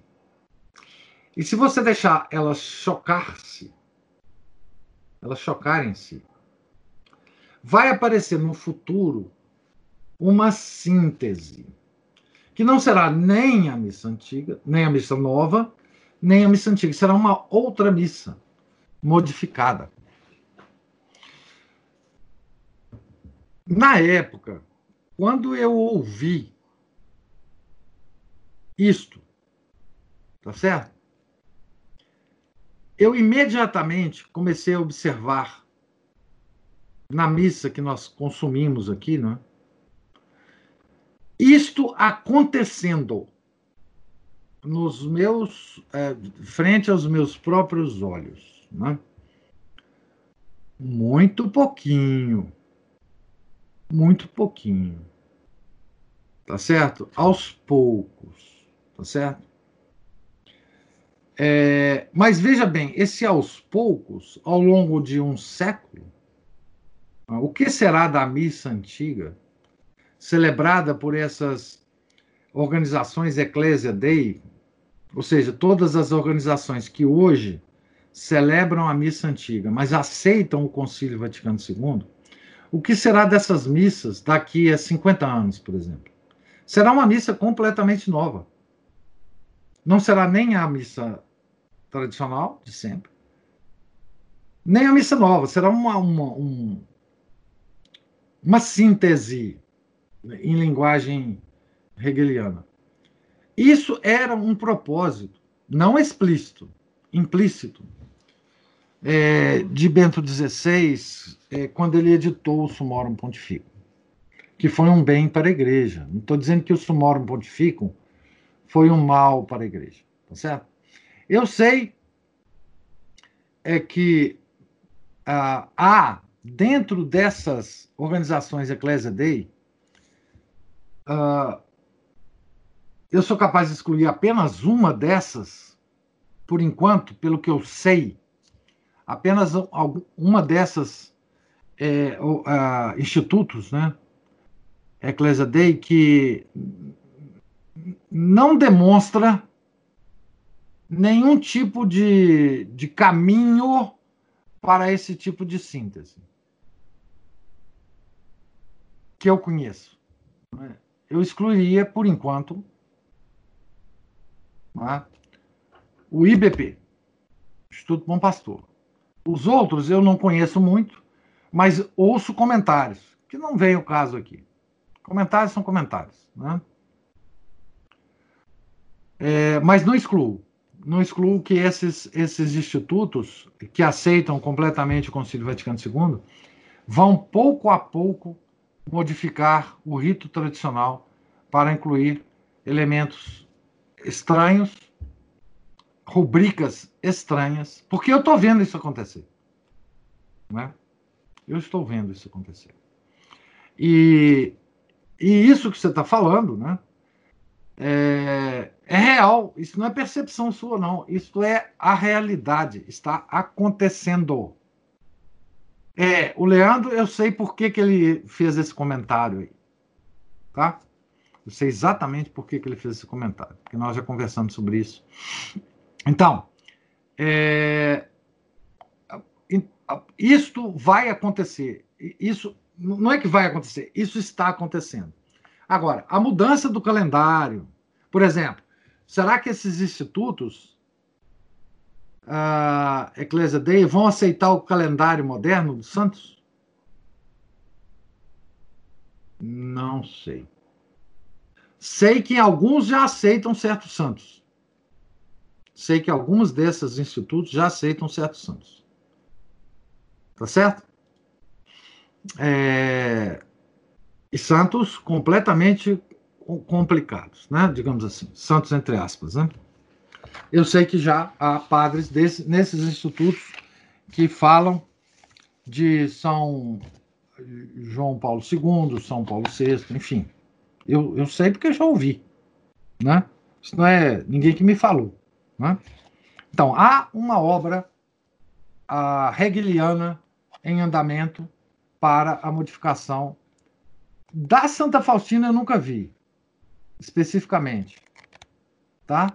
Mas, mas enfim, é, não duvido. Se vocês me contarem que um dos padres dessas instituições é, é, tem devoção por Santa Faustina, não me admira. Não me admira. E não deve admirá-los também. Enfim, né? acho que não deve, né?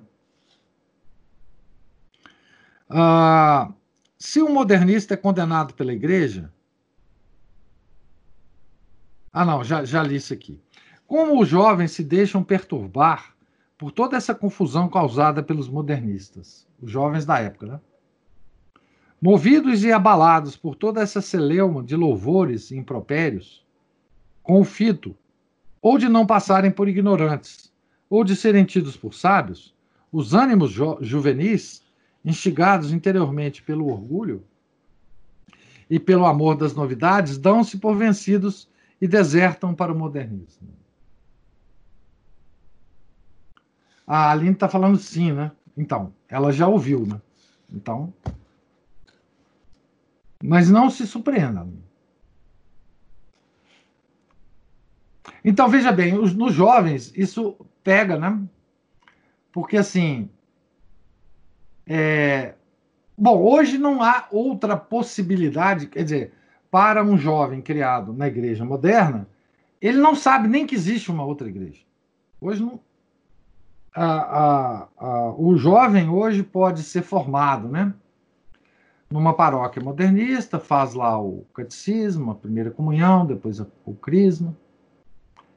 E ele nunca saberá que existe uma igreja verdadeira, né? Ele está ali naquele meio. Então, nem é esse o caso, né? Dos jovens na época do, do, do São Pio uh, X, né? Essa maneira de ganhar os jovens para o modernismo, a força de louvores e de audácias, pertence aos artifícios de conquista anunciados anteriormente? E isso já pertence aos artifícios com que os modernistas passam as suas mercadorias. Né? Camila está falando assim: eu passei uma vida sem saber. Foi Deus que teve misericórdia de nós. Sim, claro. Deus, Deus é, de vez em quando, ele ajuda a gente, né? Não dizer sempre. Mas é, isso é raro, né? É, infelizmente, cada vez mais raro. Mas, enfim. É... Então, os meios negativos são esses que, o, que o, o, o, o Papa comentou aqui, né? Então, meios de destruição. Meios negativos é isso. Eu tenho que destruir uma estrutura para depois, então, me, é, me preocupar com os, com os meios uh, positivos. Vamos ver se a gente lê então os meios positivos aqui antes do término dessa leitura. Segundo, meios positivos. Os modernistas procuram conseguir prosélitos? Ora, que recursos deixam eles de empregar para angariar sectários? Quais são os seus principais meios de conquista? Procuram conseguir cátedras, veja bem os meios de conquista aqui, tá? cátedras nos seminários e nas universidades, para tornarem-se insensivelmente cadeiras de pestilência. Cátedra é uma palavra é, latina para cadeira, né? Cadeira no sentido acadêmico, né? Inculcam as suas doutrinas, talvez disfarçadamente, pregando nas igrejas expõe-nas mais claramente nos congressos. Introduzem e exaltam-nos nos institutos sociais sob o próprio nome ou sob o de outrem. Publicam livros, jornais, periódicos. Às vezes, um mesmo escritor se serve de diversos nomes para enganar os incautos, simulando um grande número de autores. É, o, o, uso do pseudônimo entre os modernistas foi, foi impressionante nessa época, né? Depois não precisaram mais fazer isso. Numa palavra, pela ação, pela palavra, pela imprensa, tudo experimentam, de modo que parecem agitados por uma violenta febre. Qual é o fruto de todos esses artifícios modernistas? Que resultado terão eles alcançado? Infelizmente, lamentamos a perda de grande número de moços que davam ótimas esperanças de poderem um dia prestar relevantes serviços à igreja, atualmente fora do bom caminho. Que diremos nós agora, né? Que outro espetáculo deve instigar nossa aflição no que concerne certos católicos que ainda não são completamente modernistas? Lamentamos esses muitos católicos que, embora não se tenham adiantado tanto, tendo contudo respirado esse ar infeccionado, já pensam, falam e escrevem com essa liberdade que não calha bem em católicos. Essa era a situação da época, né? Os católicos que se deixam contaminar pelo bandenista são apenas os leigos? Vemos-los entre os, os, os leigos, vemos-los entre os sacerdotes. Devemos temer que tenham penetrado também nas ordens religiosas? Quem o diria? Vemos-los até no meio das famílias religiosas. Então, São Pio X estava completamente consciente das coisas. Não, é? não tinha nenhuma, nenhum segredo para ele, não, não é? Esses católicos, leigos, padres, religiosos, mais ou menos contaminados pelo modernismo, como tratam as questões bíblicas? Tratam a escritura à maneira dos modernistas. Como tratam a história? Escrevendo sobre a história tudo o que se pode desdourar a igreja, divulgam com cuidado e disfarçado prazer. Prazer demoníaco, né? Como se comportam no tocante às piedosas tradições populares e as relíquias veneráveis, relíquias dos santos, né? Guiados por um certo apriorismo, procuram sempre desfazer as piedosas tradições populares. Mostram desdém pelas sagradas relíquias, respeitáveis pela sua antiguidade. Ah, aqui eles seguem só os, os protestantes, né? No fundo, que lhe estimula a romper assim com as tradições antigas? Eles vivem preocupados em fazer o mundo falar de suas pessoas e sabem que isso não será possível se disserem as mesmas coisas que sempre se disseram. Então, ser da tradição, que o Papa quer dizer aqui é o seguinte: ser da tradição não dá a ninguém popularidade. Ser da tradição não dá a ninguém relevo. Porque você está repetindo o que todo mundo repetiu durante dois mil anos. Então, vamos fazer, falar alguma coisa nova aí, gente, para ganhar cliques likes. Vamos ser famosos. Né? No fundo, ah, não, eu já li isso aqui. Mas os católicos, mais ou menos modernistas, não têm boas intenções ao romperem com as tradições do passado? Quem sabe, né? Quem sabe eles não têm boas intenções? Hum? Podem estar eles na persuasão de fazerem coisa agradável a Deus e à igreja. Mas qual é a realidade? Na realidade, porém, ofendem gravemente a Deus e à igreja. Se não com suas obras, de certo, com o espírito que os anima e com o auxílio que prestam ao atrevimento dos modernistas. Então, terminamos aqui com isso a segunda parte, né? A segunda parte é as causas do, do, do modernismo. E entraremos aqui na próxima ah, leitura, no próximo domingo, se Deus quiser, na terceira parte. Essa terceira parte eu não sei se vai dar para nós terminarmos no domingo, talvez dê, não é? Que vem. Estamos aqui na página 146 da revista Permanência, na terceira parte os remédios. Né? Eu pediria que um tempinho agora, se, se alguém tiver alguma observação para fazer a respeito da leitura, podem fazer agora, mas, agora, mas eu tenho um, um outro assunto depois das observações para tratar com vocês aqui.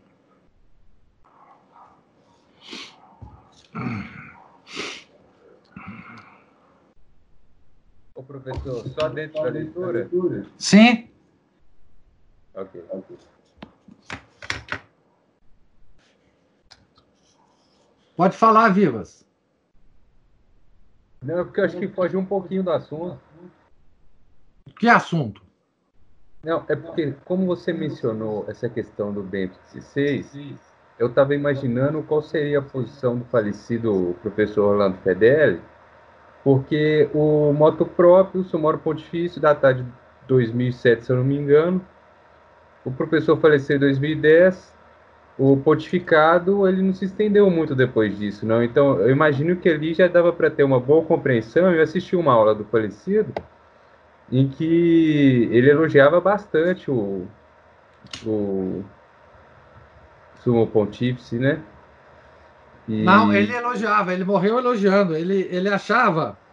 Hum. É, ele, ele, já tinha expressado várias vezes isso pessoalmente uhum. comigo que ele achava que o Bento XVI era o Papa que ia dar um jeito na igreja. Mas morreu aquela... assim. Uhum. Aquela época, então, não estava claro esses movimentos? Não, não estava, não. Foi um pouco depois. Já tava, já tinha artigos sobre isso, já tinha uhum. pessoas pensando sobre isso. O próprio professor Orlando sabia da, da, do passado hegeliano do Bento XVI. Mas ele, o, professor Orlando ele ficou tão alegre, tão satisfeito com o Sumário Pontifico, que ele não via outra coisa na frente dele. Assim, ele achava uhum. assim, extraordinário, ele achava que o, que o, que o Bento XVI ia de fato é, é, fazer promulgações ex-cátedra para corrigir os erros do concílio. É, ele. E, e, e, obviamente a gente não pode é, julgar isso, porque é, uhum. O professor Orlando, ele viveu tudo, né? Do concílio, né? Ele viveu todas as, as terríveis consequências do concílio. Então, quando ele conseguiu respirar, ele ficou, ele ficou absolutamente uh, animado e, e, e, e, assim, nós já tivemos discussões que eu não estava tão animado assim, obviamente, né? Eu lembro que ele foi uma vez na... Ele dormiu na casa do Sidney Silveira, no Rio de Janeiro, Uhum. E o Sidney passou a madrugada inteira conversando. Os dois, aliás, é característica dos dois, né? Eles não param de conversar se você não parar. Como é o encontro do professor Orlando com o professor Sidney, eu imagino que eles raiaram um dia conversando. E o Sidney também muito, muito pouco otimista com o Ben16, porque tá, o professor Orlando também sabia, né? que o, o, o Bento XVI foi perito no Concílio do Vaticano II, escreveu vários documentos, etc. Mas ele achava, por alguma razão, que o Bento XVI tinha mudado. Uhum. Que talvez Nossa Senhora tinha, tinha, tivesse aparecido para ele. É, enfim, ele comparava muito a mudança do pontificado, do Pio IX, é, que se deu num determinado momento, é, com o que poderia acontecer no pontificado do Bento XVI. Então, assim, ele estava muito otimista, muito animado. E ainda bem que ele morreu otimista e animado. Enfim.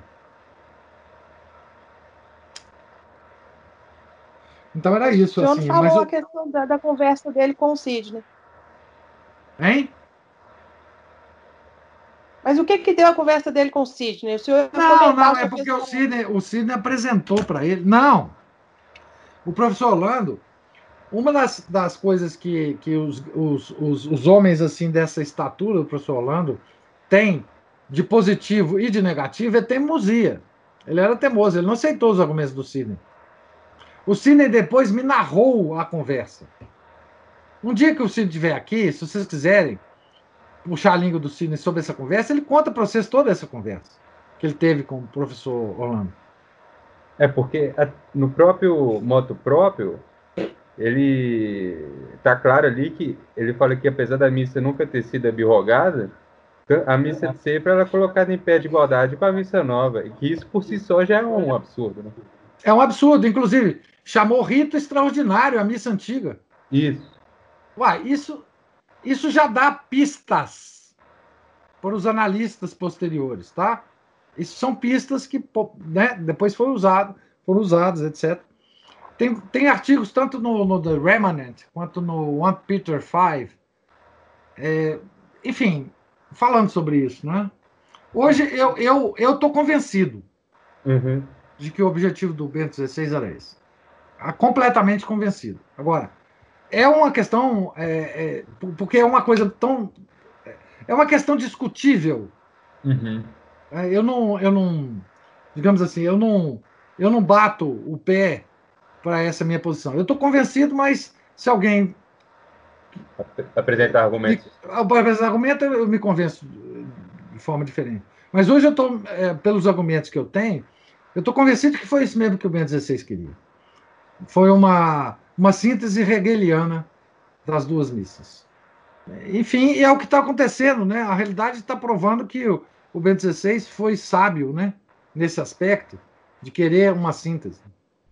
E, e se houver uma síntese, na verdade, veja bem, aí já é outra coisa, é outro comentário.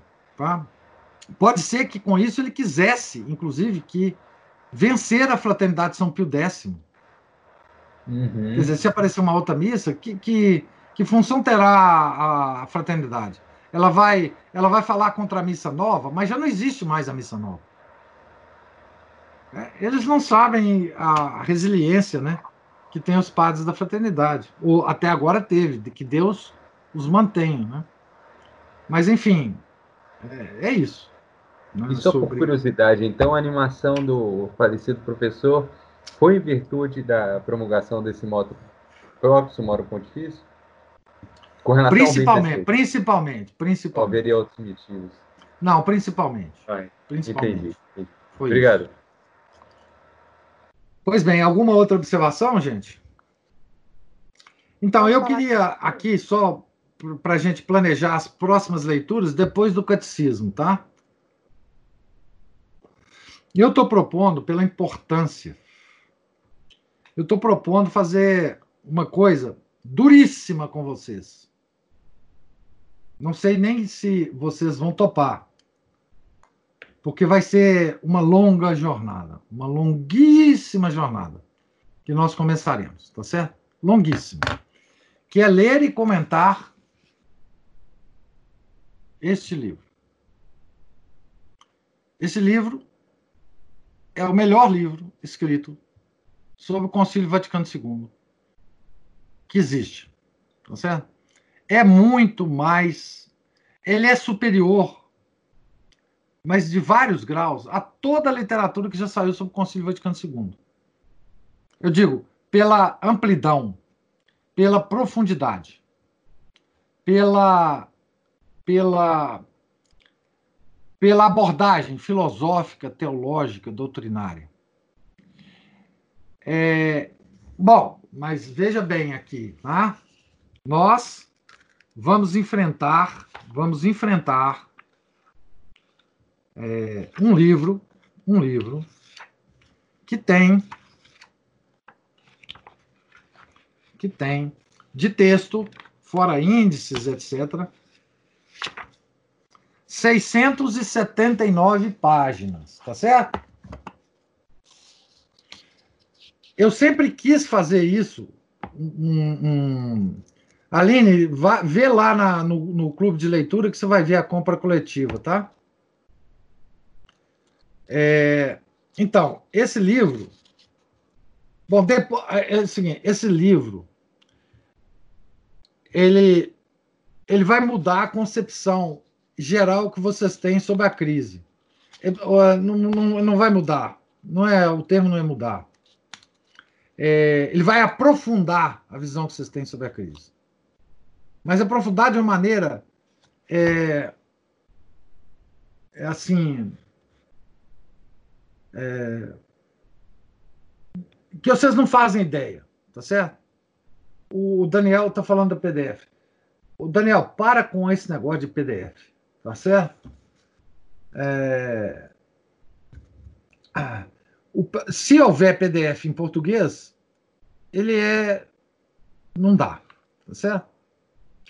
É, eu, conheço, eu tenho um PDF em espanhol, que também não deve ser legal, porque existe uma edição espanhola desse livro sendo vendida.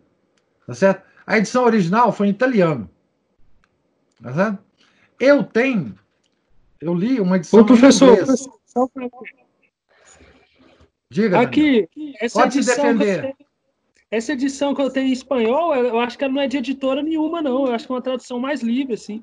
Ah, eu sei. O cara, o cara então pegou 700 páginas e falou assim: eu vou fazer um bem para a humanidade. Eu vou traduzir, tá certo? Uma obra de 700 páginas e não vou ganhar nada com isso. Eu vou ficar no anonimato. Não, isso não acontece hoje em dia, não. Só se fosse os monges do deserto, lá de Tebaida. De Tebaida. Tá certo? É claro que isso veio de uma edição. Eu tenho, inclusive, assim, na época, eu, eu tive contato com essa edição. é, alguém me mandou essa edição, tá? Então, veja bem. Vamos nos ater aqui ao livro físico que está sendo editado pela Permanência. Tá certo? Professor, Uma edição extraordinária. Capa dura. Capa dura. Eu não sei, eu ainda não li a tradução. Não sei da onde que eles traduziram. Se foi do italiano direto ou se foi de alguma língua depois, tá? Mas vamos ler ela em português aqui. Tá certo? ficou Tá em certo? 70 Olha. reais, professor. Pois é, Samuel colocou 70 a compra coletiva 60 com frete aproximadamente. Pois é, 60 reais é, é- quantas cervejas, ô, ô Vilas? Quantas boas cervejas? Uma boa cerveja está 20 reais, né? É, então, três, isso. Então, então, vamos deixar de tomar três boas cervejas e comprar um livro que vai mudar a vida de vocês. Eu estou falando isso, não é à toa. Tá certo? Então, vamos fazer uma penitência de três boas cervejas. São 12 e um maço de cigarro, professor. Isso. Então vamos fazer essa penitência, oferecer a Deus, comprar esse livro, pelo amor de Deus. tá Certo? Não vai ser por 70 reais que nós vamos é, é, morrer de fome, né? Claro, quem não puder, eu não estou dizendo que todo mundo tem que comprar, não. Tá? Quem não puder, quem tiver uma situação difícil, não compre. Tá? Eu não. Eu não sei como é que está a tradução. Não, não li nada. Recebi ela ontem. A, a- a- a- ontem? Ontem foi que dia? Não. É, foi ontem mesmo que eu recebi, sábado. Tá? Então, assim. É, agora, essa, essa nossa jornada aqui vai ser de muitos domingos. Tá certo? Muitos domingos. Tá? E, enfim, é o que eu queria propor e, e gostaria que, que, que eu tivesse audiência entre vocês, tá certo? Se eu perder toda a audiência, se eu chegar aqui num domingo, não tiver ninguém, aí eu me convenço de que é, eu tenho que mudar de texto e aí a gente a gente muda de texto, tá certo? Então, eu estou falando isso porque é o seguinte: nós teremos aí 15 dias, né? É, se a gente terminar a leitura do catecismo é, no domingo que vem, só no outro domingo a gente começará a leitura do, do Iota 1. Se não, é, a gente pode também atrasar um pouco, se a compra coletiva estiver chegando, a gente deixa de fazer uma leitura no domingo para que todos tenham, que compraram, tenham é, esse livro. Então, é, então começaremos a, a leitura é, desse livro aí num domingo, daqui a um ou dois domingos, tá certo? Ah, Leandro, tenham uma santa semana, tem que sair aí. É, então, é, é isso que eu queria falar para vocês, anunciar, né? E, e nós vamos, então, aqui é, numa viagem é, que a gente vai fazer através é, desse, desse livro, tá certo? É, vocês vão ver a profundidade da abordagem. O, eu, vou, eu vou contar uma historinha do Romano Américo para vocês, na, quando a gente começar o, o, a leitura, mas o Romano Américo, ele foi perito ele acompanhou um cardeal no Concílio Vaticano II. Então, ele acompanhou todos os trabalhos do Concílio Vaticano II, tá certo? Então é só, eu não lembro mais é, o nome do cardeal que ele acompanhou, mas vou achar para contar a historinha toda para vocês. É, e vou. Aline, faça caridade para o Cabaleiro e Joe. Fotografa o livro e manda por zap. Fotografa o livro. Fotografa que livro, hein? Não sei. Aí a Aline deve ter entendido. É porque eu já comprei o livro. Ah, tá. Não, eu também. Já chegou aí para você também, né? Sim, ontem de manhã. É, então foi assim. Então, gente, era isso que eu queria é, falar para vocês. Tenham todos um, um, um, santo resto de domingo, tá certo? E domingo que vem a gente provavelmente vai terminar esse texto do, do, do, do Catecismo do Modernismo. Eu espero que esse texto tenha dado uma visão ampla para vocês da Pachente, né, que é uma encíclica absolutamente extraordinária. Né? Para mim, é uma das principais encíclicas de todos os tempos dos, dos papas. Né? Já falei isso. Mas e aí, no, no, no, decorrer da coisa, a gente começa o Iota e continua. Pois bem, é, Deus lhes pague aí a paciência, generosidade por me seguir aí. E até o próximo domingo. Em nome do Pai, do Filho e do Espírito Santo. Amém. Ave Maria, cheia de graça, o Senhor é convosco. Bendita sois vós entre as mulheres, e bendito é o fruto do vosso ventre, Jesus. Santa Maria, Mãe de Deus, rogai por nós, pecadores, agora e na hora de nossa morte. Amém. Santo Afonso Maria de Ligório, rogai por nós. São Felipe Neri, rogai por nós. Nossa Senhora de Fátima, rogai por nós. Em nome do Pai, do Filho e do Espírito Santo. Amém.